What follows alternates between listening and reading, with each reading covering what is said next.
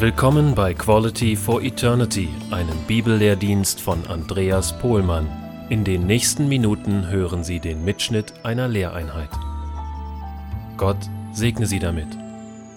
Weitere Infos und Downloads finden Sie unter www.andreaspohlmann.eu.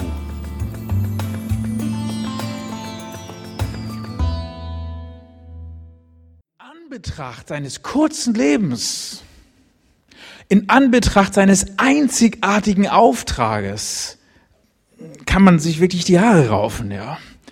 Äh, hätten wir wahrscheinlich an der Stelle des himmlischen Vaters unserem Sohn gesagt, Mensch, Junge, seh zu, ja, dass du in deine Berufung reinkommst. Äh, niemand hat so ein Verständnis über die Schrift wie du. Und er konnte ja schon im Alter von zwölf Jahren, ja, den Schriftgelehrten. Gottes Wort auslegen. Er hat ja schon eine unglaubliche Salbung gehabt, denn er lehrt ja schon einer, der Vollmacht hatte, ja, und die klebten an seinen Lippen und ich hätte ihm gesagt, Junge, da ist echt eine Salbung auf deinem Leben. Entfache die Gabe, die in dir ist, come on. Ja. Nix von dem, gar nichts, ja. Also, und irgendwie war das nicht mehr aus diesem Jungen rauszukriegen. Ja, der wollte den Beruf des Vaters lernen. Dann hätte ich gesagt, ja Mensch, wenn du schon unbedingt einen Beruf lernen willst, dann werde doch wenigstens Arzt. Ja, ich sehe ja, du hast echt besonderes Mitleid auch mit den Kranken und mit den Hilflosen und vielleicht gebraucht dich Gott ja dann im Heilungsdienst und dann kannst du wenigstens die Heilung erklären als Arzt. Oder hat er Dämonen ausgetrieben. Wenn er wenigstens Psychiater geworden wäre, dann hätte er das Phänomen besser erklären können und das Ganze wäre plausibler geworden. Immerhin war ja ein Drittel seines Dienstes Dämonenaustreibung. Unglaublich. Wieso willst du deine vielen Jahre verschwenden durch einen säkularen Beruf, wo du doch so eine hammermäßige Salbung hast? Andere, die sind schon im Alter von 16 Jahren ins Missionsfeld gegangen, ja, nach Afrika oder sonst wohin. Ja. Uh, wieso willst du so lange warten? Ja. Jetzt muss ich mal ganz kurz hier was eintippen.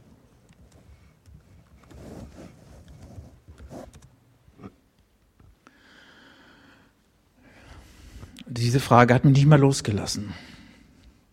Und dann wurde mir klar, 18 Jahre, 18 Jahre und drei Jahre, das ist ja das Verhältnis von 6 zu 1. Das erinnert mich ja an die Schöpfung. Das ist ja fast so eine Schöpfungsordnung. Rein zeitlich betrachtet äh, hätte man sagen können, Maße seiner beruflichen Tätigkeiten sechsmal höheren Stellenwert bei. Aber das glaube ich nicht, dass es das, dass es das ist. Ich glaube einfach, wir haben hier eine Schöpfungsordnung wieder. Denn Jesus, der Schöpfer, das wird uns hier erzählt, dass am Anfang das Wort gesprochen wurde und die Erde erschaffen worden ist und dieses Wort wurde Fleisch. Die Bibel offenbart uns, dass Jesus derjenige war, der die Welt erschaffen hat. Und dieser Schöpfer, der hat gearbeitet, sechs Tage lang und dann am Ende, dann ruhte er von seinen Werken und er kommt auf die Erde und er kommt wiederum als ein Arbeiter. Es, es, es wurde mir so plötzlich klar. Er wollte nicht nur Rabbi sein, der dem Volk irgendwelche Instruktionen erteilt, sondern er verstand sich als Vorbild für unseren Lebensalltag im Wort und im Werk. Und da gab es ja einen richtigen Bauboom in seiner Zeit. Die Leute, die gingen da ja ne, an den äh, See Genezareth, da, da, da schossen die Häuser so äh, wie Pilze aus dem Boden und viele, viele andere jüdischen Lehrer, die waren ja auch Handwerker. Denn, denn Rabbi zu sein, das war ja gar kein Hauptberuf. Ähm, ja, zur Zeit Jesu, da waren die Handwerker beschäftigt, entweder ja am, am Palast oder ähm, sie gehörten dann zu den wenigen sozialen Gruppen, die nicht versklavt waren oder mit der römischen Besatzungsmacht zu tun hatten, so wie die Zöllner und die Steuereintreiber. Und das gab ihnen sozusagen eine gewisse Freiheit, auch das zu sagen, ja, was sie dachten. Ja. Aber Jesus brauchte diese Unabhängigkeit nicht, um einfach frei sprechen zu können, das wissen wir. Trotzdem ist er für uns ein Vorbild darin, dass wir nicht in diesen Zwang hineinkommen, wes Brot ich esse, das Lied ich singe. Nicht ganz interessant. Ja, damit komme ich eigentlich fast zum zweiten Punkt. Was geht uns das an? Wie können wir ihm folgen als arbeitende Christen? Und da habe ich einen super interessanten Artikel gefunden im, im Karrierespiegel mit der Überschrift Unkraut jäten im Garten Eden. Ja, da wurde die Frage gestellt, ist der Mensch zum Arbeiten gemacht? Und dann kommt man zu dem nicht überraschenden Schluss, laut Bibel eindeutig ja, das stellen hier nicht Christen fest. Man muss also gar nicht geistlich sein, um das festzustellen. Und dann steht da, ich zitiere das mal, beginnen wir mit der Schöpfung. Bereits der erste Satz klingt nach Arbeit. Am Anfang schuf Gott Himmel und Erde, wenig später schuf er den Menschen nach seinem Abbild, was bedeutet, dass er ihn von Anfang an mit Überschuss und Schaffenskraft ausstattet. Umgehend beauftragt er den Menschen persönlich, Adam und Eva sollen den Garten Eden bewirtschaften, haken, jäten, pflügen.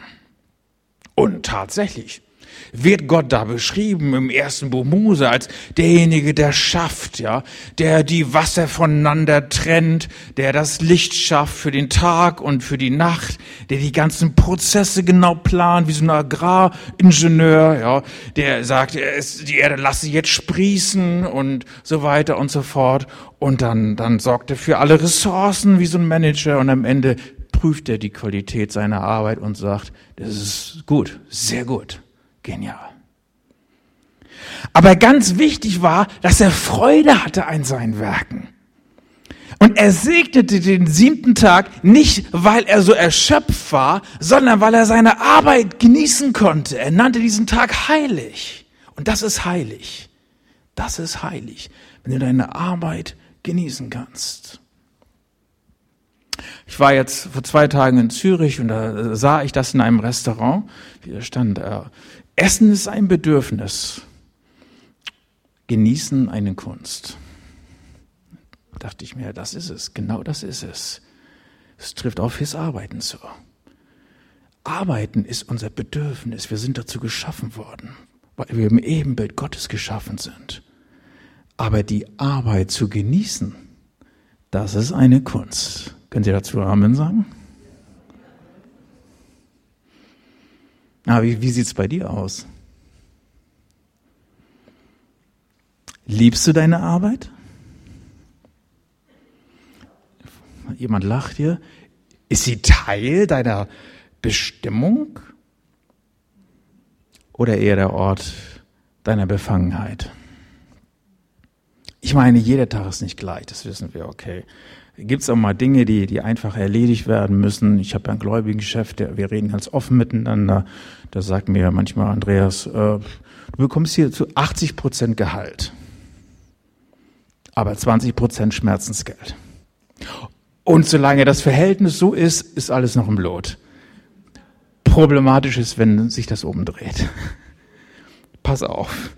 Und wir kennen das alle. Okay, da gibt es dann Arbeitstage, wo wo sich die Berge häufen, die Arbeitsberge und nicht, wo der Terminkalender dich treibt und wo, wo irgendwie Stress da ist.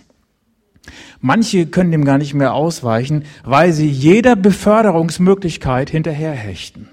Die Leute, die mit dir angefangen haben, die überholen dich links und überholen dich rechts und du sitzt da immer noch in, auf deinem Stuhl und dann denkst du, ich muss auch was tun. Musst du? Musst du? Ich weiß nicht, wie viel Beförderung ich im Leben schon abgelehnt habe. Aber ich komme dazu, meine Arbeit zu genießen, zurückzugucken auf die Woche, um mich an der Arbeit zu freuen. Und ich, manchmal brauche ich auch einen Adrenalinkick. Also wenn ich dann so ein, ein, ganzes Werk für eine Woche dann bewerten soll als leitender Assessor, dann, dann, dann ist es schon, das ist schon Arbeit. Von morgens bis abends und dann nochmal Berichte schreiben im Hotel. Aber manchmal brauche ich so einen Adrenalinkick. Das ist, das, das sehe ich als sportliche Herausforderung an. Das meine ich aber nicht. Ich meine, dass es kein Segen ist, wenn wir nur Plackerei haben, nur Mühsal haben. Denn Gott sagte, nachdem Adam es verriss, deinetwegen ist der Acker verflucht. Mit Mühsal wirst du dich davon ernähren. Also Mühsal ist eigentlich eine Folge der Sünde. Ja? Und Dorn und Disteln werden dort wachsen und du wirst die Pflanzen des Feldes essen. Viel Schweiß musst du vergießen, um dein tägliches Brot zu bekommen. Und mir wurde klar, Stress und Plackerei und, und, und dieses Überleben. Wie geht's dir? Wie geht's dir so? Ja, ja, ja. Komm zurecht, ich überlebe. Wie erbärmlich. Das ist nicht der See. Und Jesus kam jetzt in diese Welt, um die Bedeutung der Arbeit wiederherzustellen. Jesus der Schöpfer, Jesus der Arbeiter, der sechs Tage gearbeitet hat, kommt in dieses Leben und arbeitet 18 Jahre lang, wo wir den Kopf nur schütteln. Um uns etwas zu demonstrieren. Und er begegnet diesem Petrus und dem Andreas mitten in der Arbeit. Und das Erste, was er macht, ist, mitten im Arbeitsgeschehen offenbart er seine Herrlichkeit. Da haben die diesen wunderbaren Fischfang. Das ist nicht die einzige, die, die einzige Situation. Auch Jakobus und Johannes begegnet er beim Netzeflicken bei der Arbeit. Und dem Matthäus, jedem so auf seine individuelle Art, aber immer bei der Arbeit und später in der Apostelgeschichte dem römischen Hauptmann bei der Arbeit begegnet der Engel und so weiter und so fort. Du arbeitest? Wunderbar. Gott ist dir so nah wie noch nie.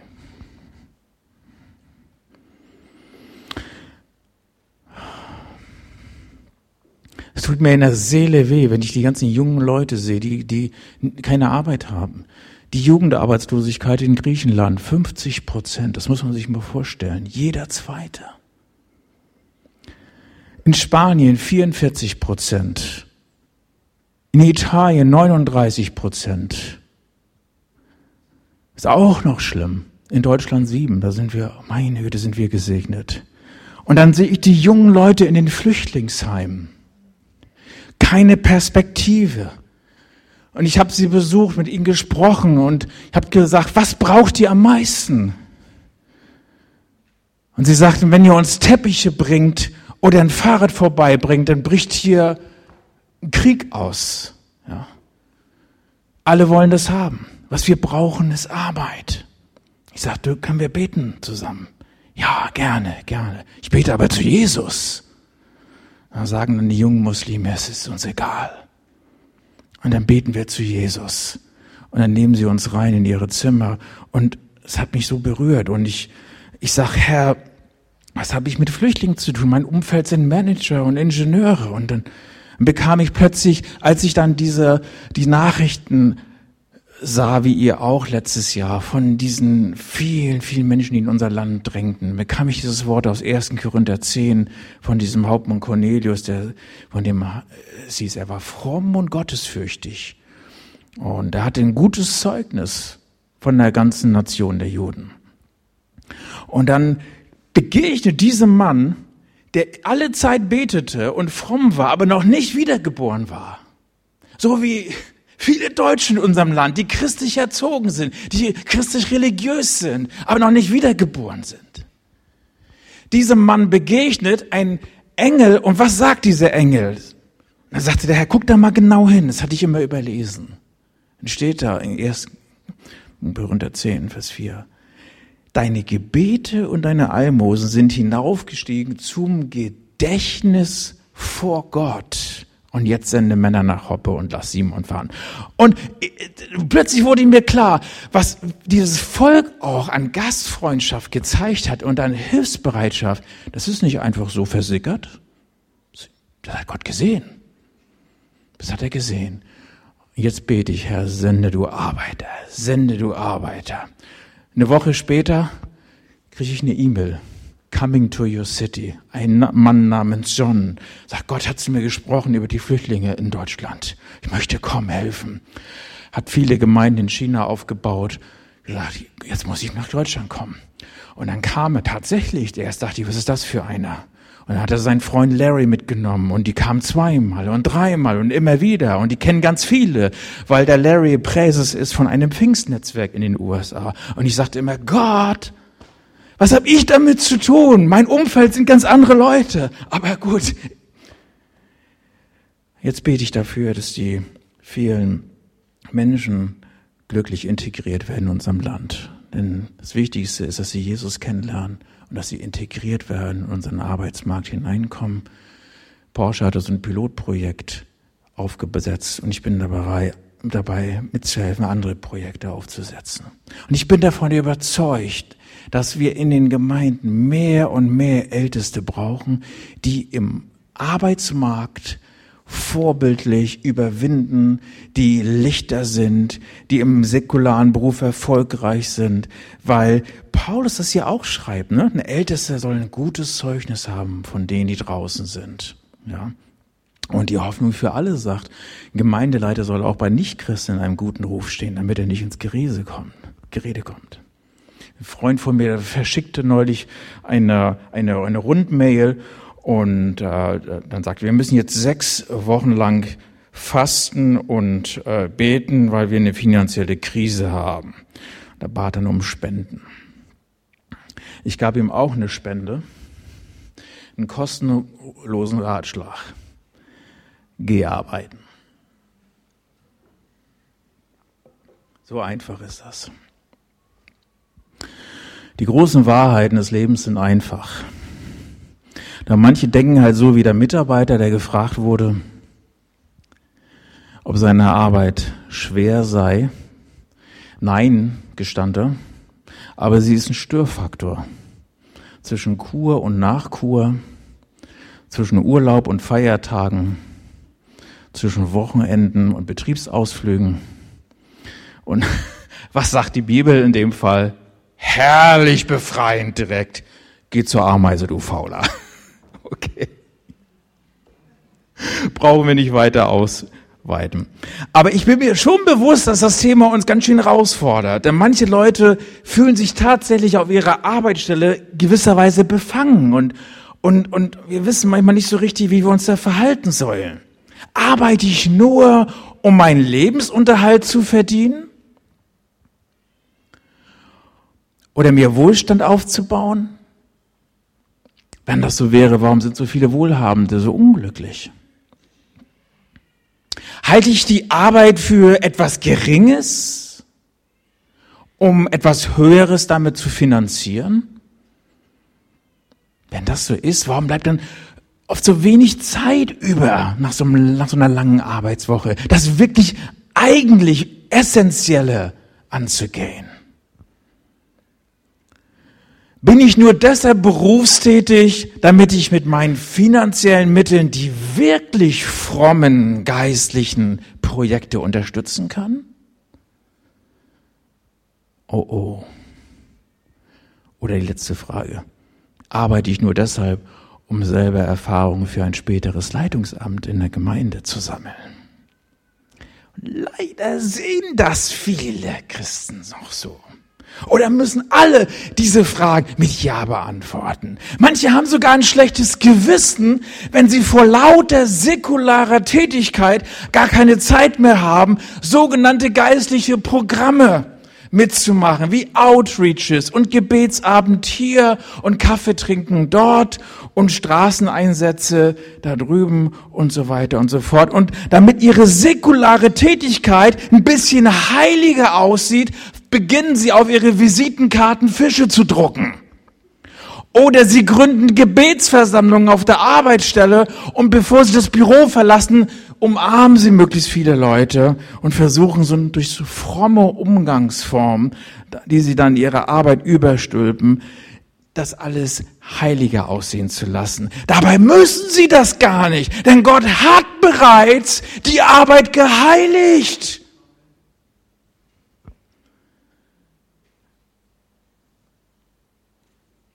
Aber wenn ich nur auf eine dieser Fragen mit Ja antworten muss, dann möchte ich gerne von dem Zimmermann lernen, der Freude an seinen Werken hatte. Und die Bibel sagt, das können wir auch. Prediger 3, 22. Auch wir können uns an unseren Werken freuen. Arbeit kann in sich tatsächlich schon Befriedigung bringen. Damit meine ich jetzt nicht, dass wir darin eine, unsere Identität sehen und uns damit definieren. Unsere Identität ist in Christus. und in ihm leben wir. Aber wir dürfen durch unsere Arbeit das ausdrücken und manifestieren. Und wenn wir dann vielleicht mal im Ruhestand sind oder so weiter, dann gibt uns Gott eine andere Tätigkeit und wir fallen dann nicht in so ein Loch wie der erste Chef, der mich eingestellt hat. Ah, eine Koryphäe auf seinem Gebet, Physiker und äh, der sollte in den Ruhestand gehen, der war, wurde damit nicht fertig. Mein erster Seelsorgefall. Und er wollte seine Frau verlassen. Nee, zu der Ollen gehe ich nicht. Und er hat darum gebettelt, dass sein Vertrag verlängert wurde. Und tatsächlich wurde er nochmal verlängert um ein, zwei Jahre. Und dann fiel er wieder in ein Loch und ich durfte ihn wieder aufbauen.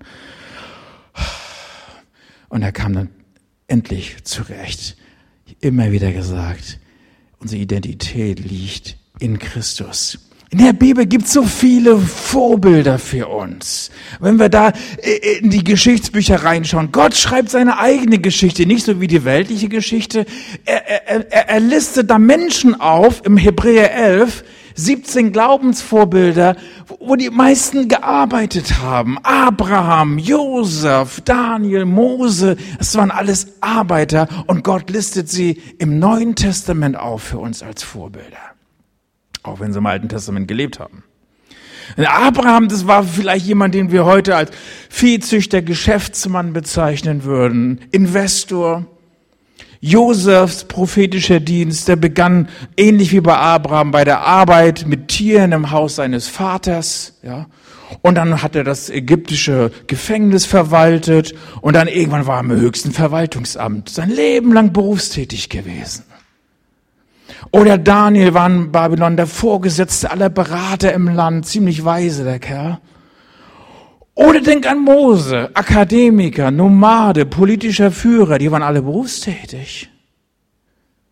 Und keiner von diesen Vorbildern war Priester, Levit oder Pastor einer Gemeinde. Sie waren von keiner Missionsorganisation ausgesandt. Ist das nicht erstaunlich? Und trotzdem, trotzdem gebrauchte Gott sie, um den Lauf der Geschichte zu verändern. Welche Vorbilder hast du? Welche Vorbilder nimmst du dir, wenn du arbeitest und berufstätig bist? Hast du Vorbilder? Wir alle brauchen Vorbilder.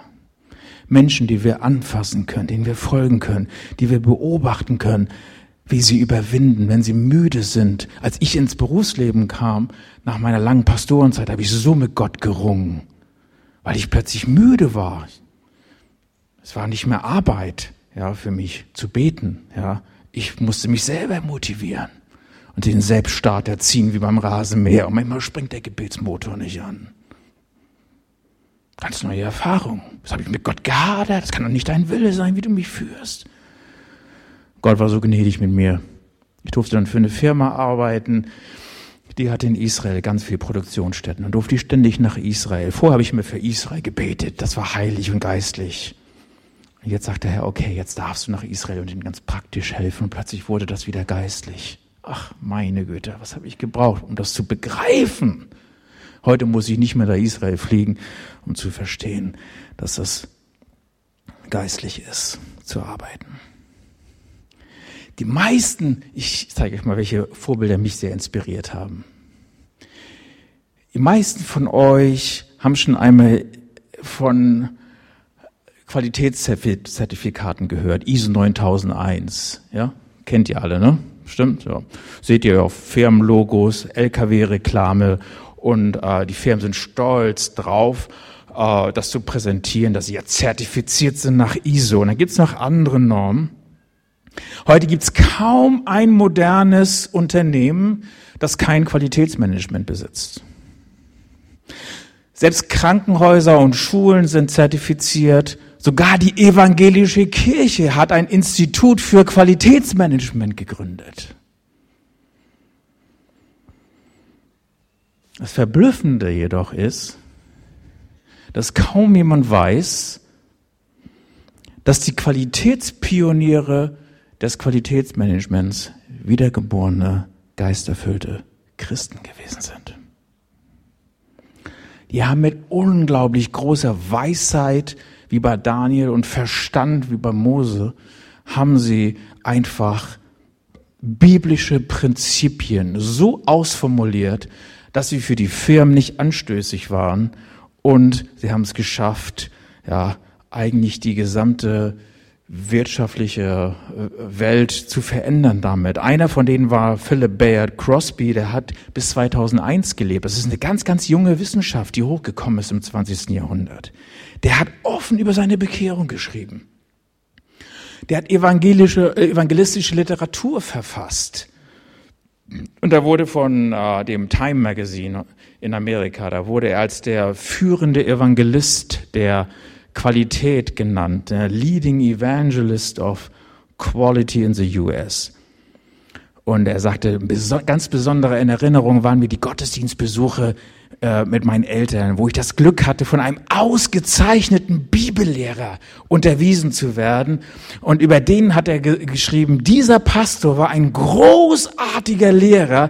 Er half mir, Bibelstellen auf mein wirkliches Leben zu beziehen. Sechs Tage in der Woche auf mein Arbeitsleben zu beziehen. Und in seinem letzten Buch Completeness, da schreibt er, ich wurde oft gefragt, wie es möglich sein könnte, als praktizierender Christ immer noch, immer noch, bist du da immer noch, in der Geschäftswelt beruflich zu arbeiten. Ich war erstaunt über die Annahme, dass die beiden Bereiche nicht kompatibel seien. Die meisten Menschen, die im Berufsleben stehen, sagte er, haben Integrität. Und da kann ich nur Amen zu sagen. Es war einer von denen. Ein anderer war William Edward Deming. Der hat bis 1993 gelebt. Ein amerikanischer Physiker, Referent, Berater, der wird als der Vater der Quali modernen Qualität bezeichnet. In Japan, da bewirkte äh, die Annahme seiner Lehren und Methoden, dass sich die japanische Wirtschaft in nur ganz kurzer Zeit von ihrer Rezession erholen konnte. Gibt bis heute den Deming-Preis. Und es ist überall nachzulesen, dass Deming seine Lehren in Analogie zu den zwölf Geboten entwickelt hat. Und einer der Dogmen, die er darin lehrte, war, beseitige die Atmosphäre der Menschenfurcht in deinem Unternehmen. Was sagt die Bibel? Menschenfurcht ist eine Falle, ne? Ja, oder bringt zu Fall, sagt Luther. Die Elberfelder sagt, stellt eine Falle. Wer aber auf den Herrn vertraut, ist in Sicherheit. Und Deming hat diese Weisheit übertragen auf ein Wirtschaftsunternehmen und erklärte, es ist mit erheblichen finanziellen Einbußen zu rechnen, wenn eine Kultur der Furcht vorherrscht. Dann nämlich plötzlich entsteht eine lähmende Wirkung. Die Leute kommen mit ihrer Kreativität nicht mehr aus sich raus. Wenn der Chef einen Meetingraum besitzt, schweigen alle, verstummen alle. Es ist keine Feedback-Kultur da. Es herrschen Barrieren zwischen den Abteilungen und Teamarbeit ist gar nicht mehr möglich. Team, T-E-A-M, heißt nichts anderes als toll, ein anderer macht's. Und da sind wir total herausgefordert als Christen. Da sind wir, da bist du herausgefordert als Christ. Da bist du mittendrin. Denn wer kann das besser als du? Mit der übernatürlichen Ausrüstung Gottes und seiner Agape-Liebe wirklich die Menschen zu lieben, ihnen zu begegnen. Das Gegenteil von Furcht ist nicht einfach nur Furchtlosigkeit, dass du da vorm Spiegel stehst und dich anschreist und sagst, na los, komm, du schaffst das. Die Bibel sagt, das Gegenteil von, von Furcht ist Liebe. Die Liebe treibt die Furcht aus. Und wenn Gott dich wirklich erfüllt mit der Liebe Christi, dann kannst du jedem alles sagen, weil du immer den richtigen Ton findest. Du kannst deinem Chef sagen, das Ding fliegt nicht, Boss. Da fahren wir mit gegen die Wand. Hier sind die Fakten. Und du hast keine Angst davor, die Wahrheit zu sagen. Amen. Deswegen braucht die Wirtschaft geisterfüllte Christen, die ihren Stand einnehmen.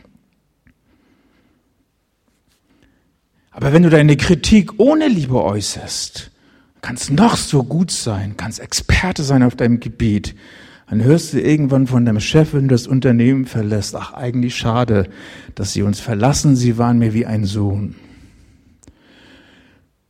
Aufsässig, undankbar und nie um eine Ausrede verlegen. Willst du das hören? Natürlich nicht.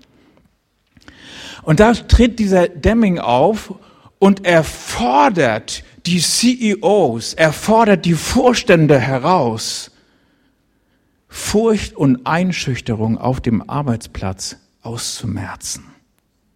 Nur ein Punkt von ihm, nur einen Punkt.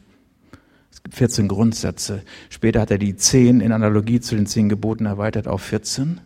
Er war zum Beispiel auch gegen zahlenmäßige Vorgaben. Ja, der bezog sich da auf den Ansatz, äh, oder auf die Praxis der Stückzahlvorgaben in der Produktion. Wobei durch Leistungsvorgaben oft schlechte Teile produziert werden, eben Masse statt Klasse. Und dann erfordert das Nacharbeit und dann wird das teurer und so weiter und so fort. Wenn Deming hier in dieser Gemeinde wäre, dann würde er sagen, hört auf mit euren komischen Visionen. Ja, Mitglieder Verdoppelung oder, oder ich messe jetzt, so viel waren wir letztes Jahr, jetzt sind wir da und jemand kann nur Hauskreisleiter werden, wenn er mindestens zwei pro Jahr zum Herrn geführt hat und hört doch auf mit dem ganzen Käse, würde er sagen. Ja, warum? Weil die wirklich geistlichen Dinge oft gar nicht messbar sind. Jesus selber sagt, der eine sät und der andere erntet. Ja, wie willst du hier messen?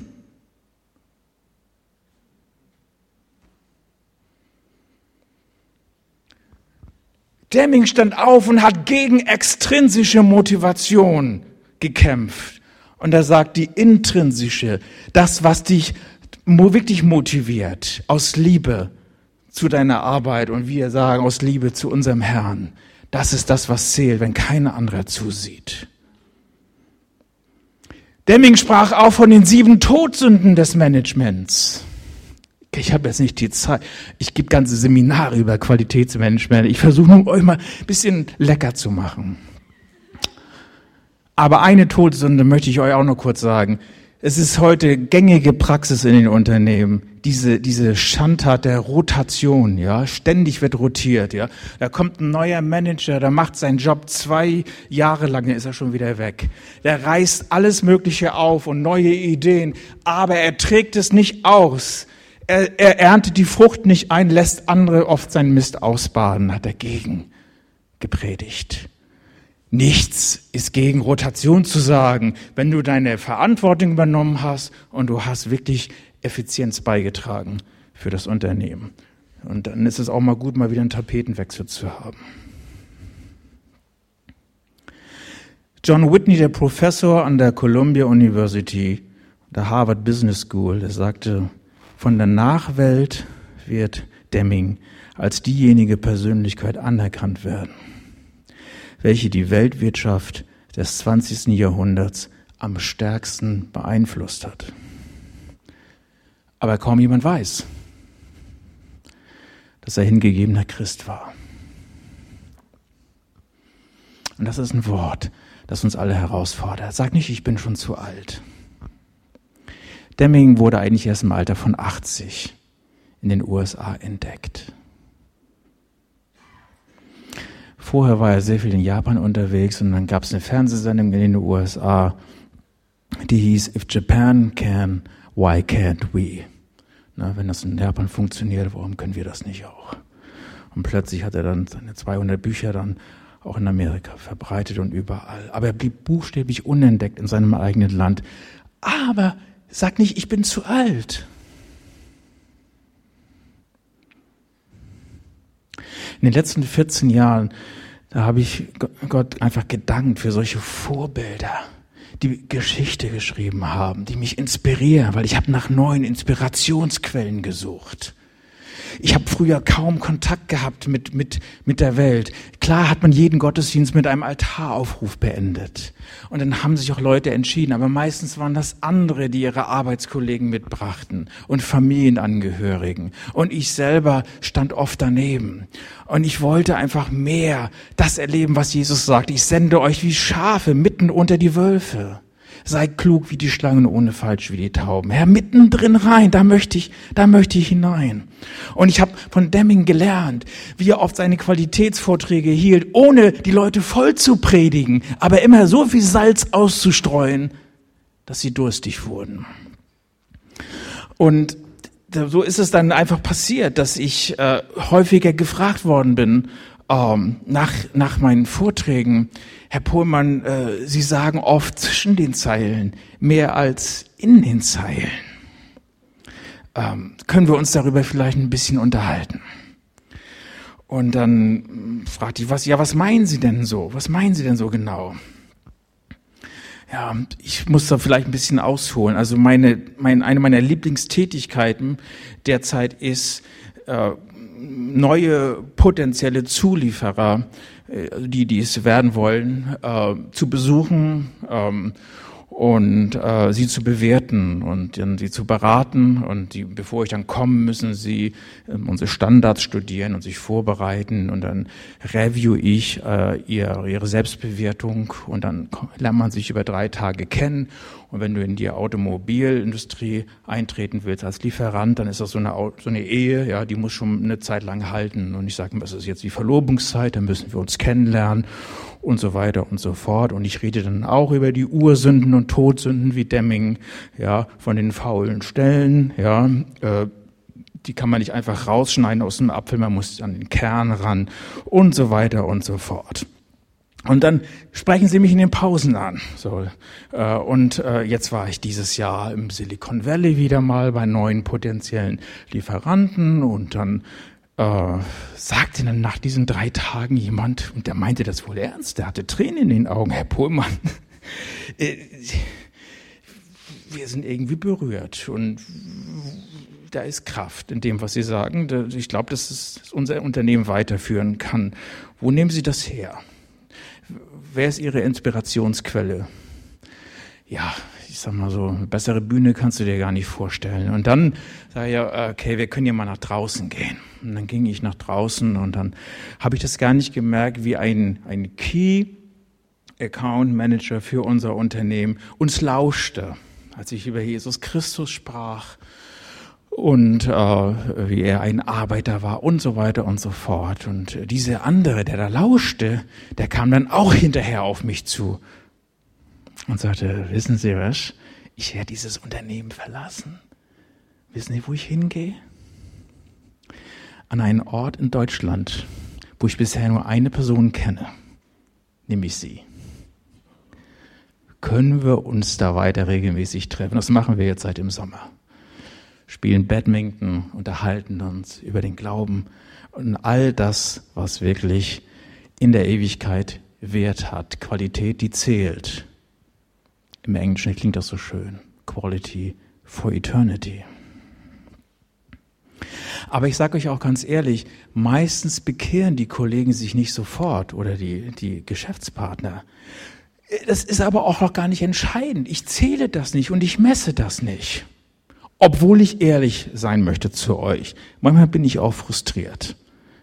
Ja, jetzt haben wir so gute Gespräche gehabt, ja, und das ging so tief rein und er hatte sogar schon Tränen in den Augen. Wieso bekehrt er sich nicht? Und dann sagt der Herr, okay, ich sehe, ich sehe, du bist immer noch in diesem Denken drin. Und äh, naja, das heißt ja auch in der Bibel, diese Zeichen werden ihnen folgen und so weiter und so fort. Ne? Da passiert hier mal eine Heilung und da passiert mal was. So als Zeichen der Ermutigung, das Reich Gottes kommt ja, ne? das wisst ihr ja, ist noch nicht ganz da. Aber ab und zu brauchen wir mal Zeichen. Und dann war ich, war ich gerade wieder an so einem Tiefpunkt. Ich war drei Monate in Malaysia, habe dort in einer Taskforce unterstützt und beraten. Probleme zu lösen, sitze da in meinem Hotel. Dann sagt der Herr zu mir, geh doch mal runter in, in, in den Poolbereich. Ich sage, kein Mensch geht in den Poolbereich, wenn es draußen gewittert. Ja. Und ich, ihr wisst ja, wie das ist, wenn der Herr was aufs Herz legt, ja. Ist nicht mehr ganz klar, der Herr spricht, ja, aber du, du spürst, ich muss jetzt da runter. Dann gehst du da runter, dann ist da natürlich kein Mensch, logisch, ja. Einer steht hinter dem Tresen und guckt fern aus Langeweile und beobachtet mich gar nicht, bemerkt mich gar nicht. Und dann nach fünf Minuten schreckt er auf und sagt, oh, Entschuldigung, darf ich Ihnen was anbieten? Möchten Sie was trinken? Ich bin noch nicht lange hier gerade ein paar Wochen. Ich war vorher in einem Luxushotel da und da am Strand. Das war in Penang, das ist eine ganz tolle Insel dort in Malaysia. Und dann sagte ich nur einen Satz. Sie wissen Sie, das Problem mit dem Luxus ist ja, man gewöhnt sich so schnell daran. Wenn Sie schon mal ein neues Auto gekauft haben wie ich, dann wissen Sie, nach einem Monat ist der Duft vorbei und dann wird alles normal. Ja. Guckt er mich an. Sie reden ja wie ein Christ. Ich sage, wie bitte? Nimm mal was über Gott gesagt. Da hat es schon, ja, Sie sind der Zweite in dieser Woche. Und dann fing er an zu zittern. Und dann sagte ich, das ist die Kraft Gottes über ihn. Sollen wir beten? Möglichst schnell? Ja. Ich habe noch nie so eine schnelle Bekehrung erlebt. Schon gar nicht, dass aus einem Hin nur ein Christen wurde. Aber ich sage euch jetzt die Wahrheit. Und deswegen erzähle ich das. Wenn dieser andere Christ vorher nicht gesät hätte, hätte ich nicht geerntet. Und das möchte ich dir sagen. Sei nicht gefrustet, wenn du die Zahlen nicht vorweisen kannst. Du musst niemandem was beweisen. Ich will dir noch was sagen. Wenn du arbeitest und deine Mission selbst finanzierst, dann lehn dich zurück. Du musst nicht am Monatsende Newsletters schreiben und Missionsbriefe, um deine Spender davon zu überzeugen, dass du gesalbt bist.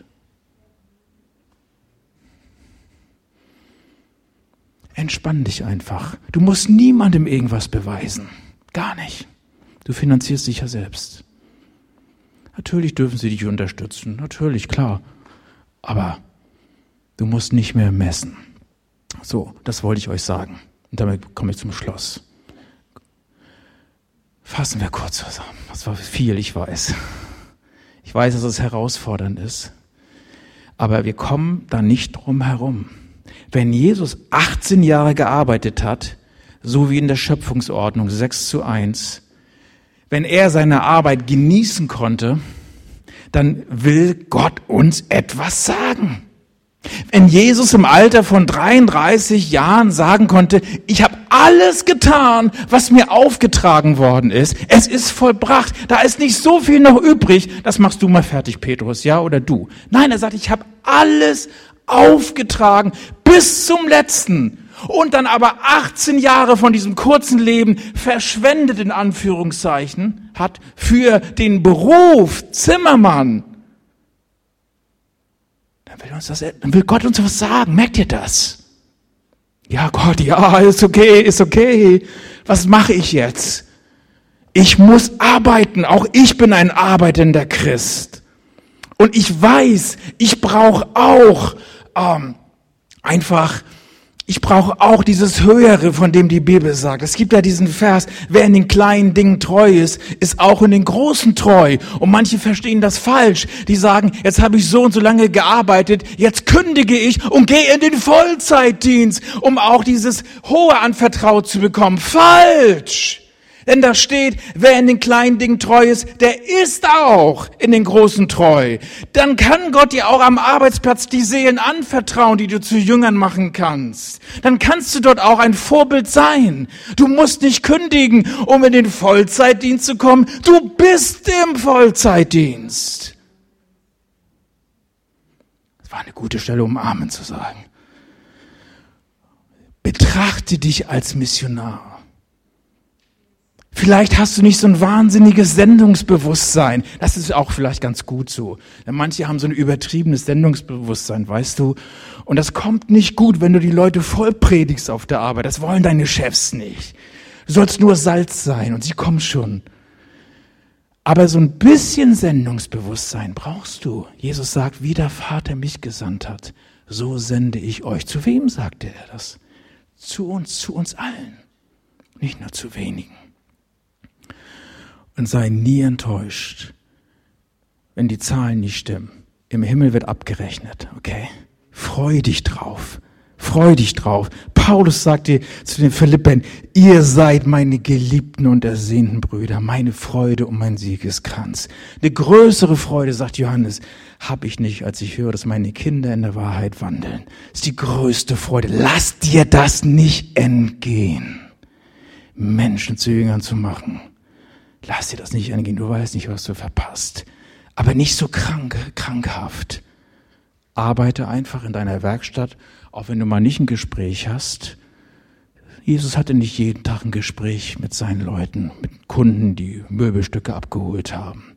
Da gibt's Tage, wo du einfach nur deine Dankbarkeit gegenüber dem Schöpfer ausdrückst und wo Gott dich salbt, wie Oholiab und Bezaleel beim Bau des Tempels im Alten Testament ist, durch deine Kreativität Gott auszudrücken und seine Schönheit. Amen.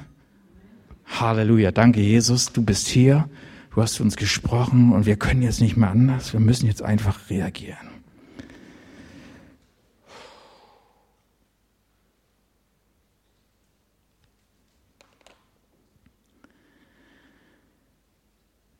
Vielleicht ist jemand hier, lass mich das erstmal fragen, der Jesus noch gar nicht persönlich kennt und du sagst, das ist aber eigentlich eine geniale Sache, dass wir im Ebenbild Gottes geschaffen sind und ich möchte auch gern so kreativ sein wie er. Ich glaube, da habe ich eine Menge zu gewinnen, diesen Gott kennenzulernen.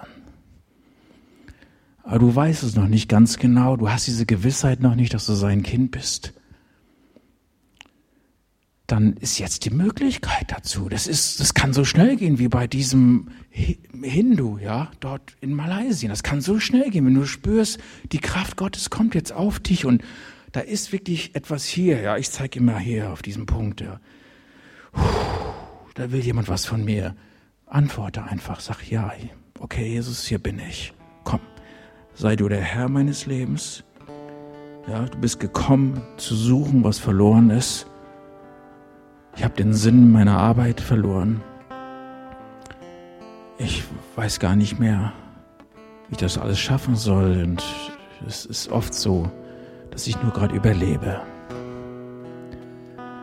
Aber du bist gekommen, Überfluss zu geben. Ich will das, Jesus. Ich will dich kennenlernen. Wenn du spürst, du bist das jetzt, der so fühlt, heb einfach kurz deine Hand, wir beten zusammen, okay? Egal, wo du sitzt am Platz. Hinten, vorne, oben, unten, ist egal. Aber sag ganz kurz, ich will das.